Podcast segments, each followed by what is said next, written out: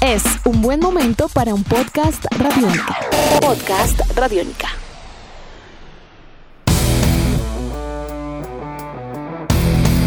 Uno de los equipos con mayor tradición en el fútbol colombiano es el Deportes Tolima. En el último tiempo ha sido protagonista de grandes gestas futbolísticas, también de formar tremendos jugadores y por supuesto el ser embajador frecuente de Colombia en torneos internacionales. Sin embargo, el equipo Pijao también fue testigo de uno de los sustos aéreos más grandes que ha vivido el fútbol profesional colombiano a bordo de un avión. Esta es la historia. Bienvenidos a Tribuna Radiónica. Durante la década de los 60, el fútbol de nuestro país vivía momentos fulgurantes.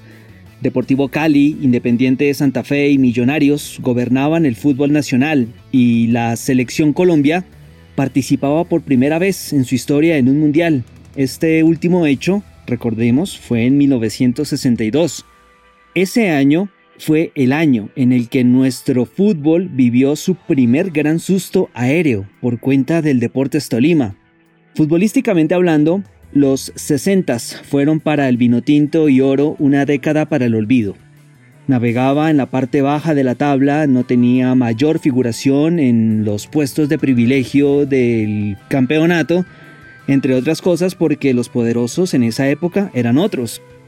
El Tolima de 1962 estaba conformado por jugadores como Juárez Mancilla, primer brasilero en llegar al equipo en su historia, Aníbal el Mocho Alzate, jugador mundialista también en Chile con la selección, y por supuesto Germán Castellanos, jugador que más veces ha vestido la camiseta del equipo Pijao con 359 apariciones en total.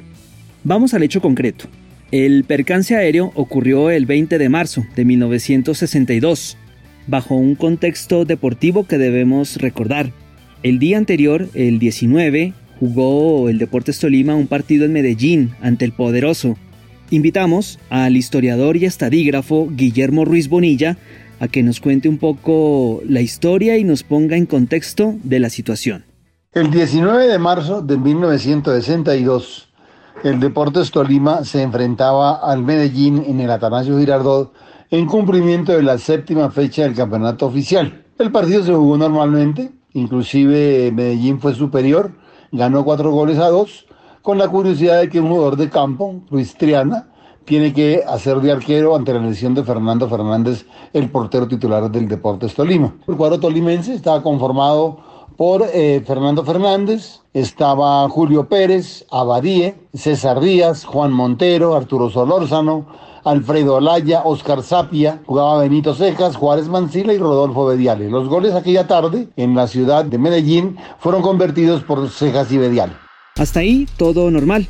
Los jugadores regresaron al hotel, descansaron y al día siguiente, ya en el aeropuerto de la capital de la montaña, abordaron el avión Constellation de Avianca de matrícula HK653, cuyo piloto era Ramiro Sanín. El vuelo partió sin contratiempos a las 8 de la mañana. Sin embargo, la historia dio un giro dramático durante el transcurso de la misma. Así nos lo cuenta a continuación don Guillermo. Pero cuando el piloto venía ya acercándose a, la, sabana, trató de sacar el tren de aterrizaje y este no salió. Le correspondió entonces estar casi tres horas dando vueltas en la sabana de Bogotá, quemando combustible para que el avión pudiera aterrizar. Afortunadamente se consiguió. Después de mucho esfuerzo, después de mucho sacrificio y mucha tensión, el avión aterriza de un barrigazo fenomenal en el aeropuerto del Dorado. Afortunadamente, sin consecuencias fatales, se dio el insuceso.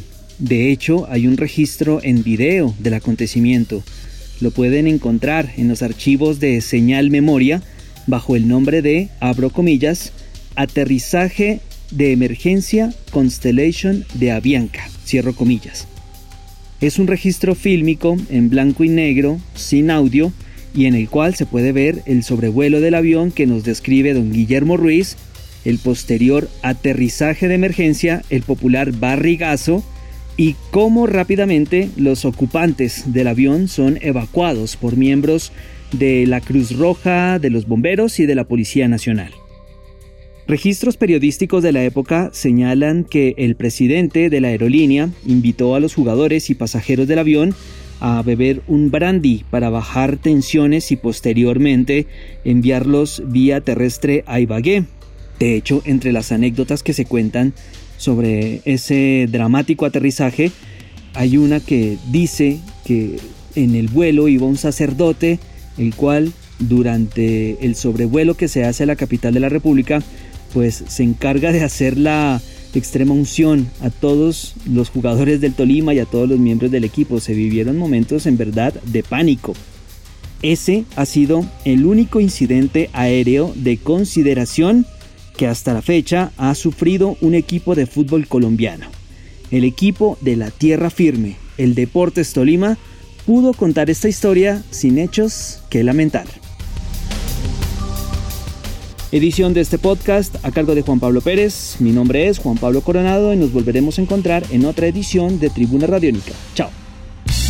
Nuestros podcasts están en radionica.rocks, en iTunes, en RTVC Play y en nuestra app Radiónica para Android y iPhone. Podcast Radiónica.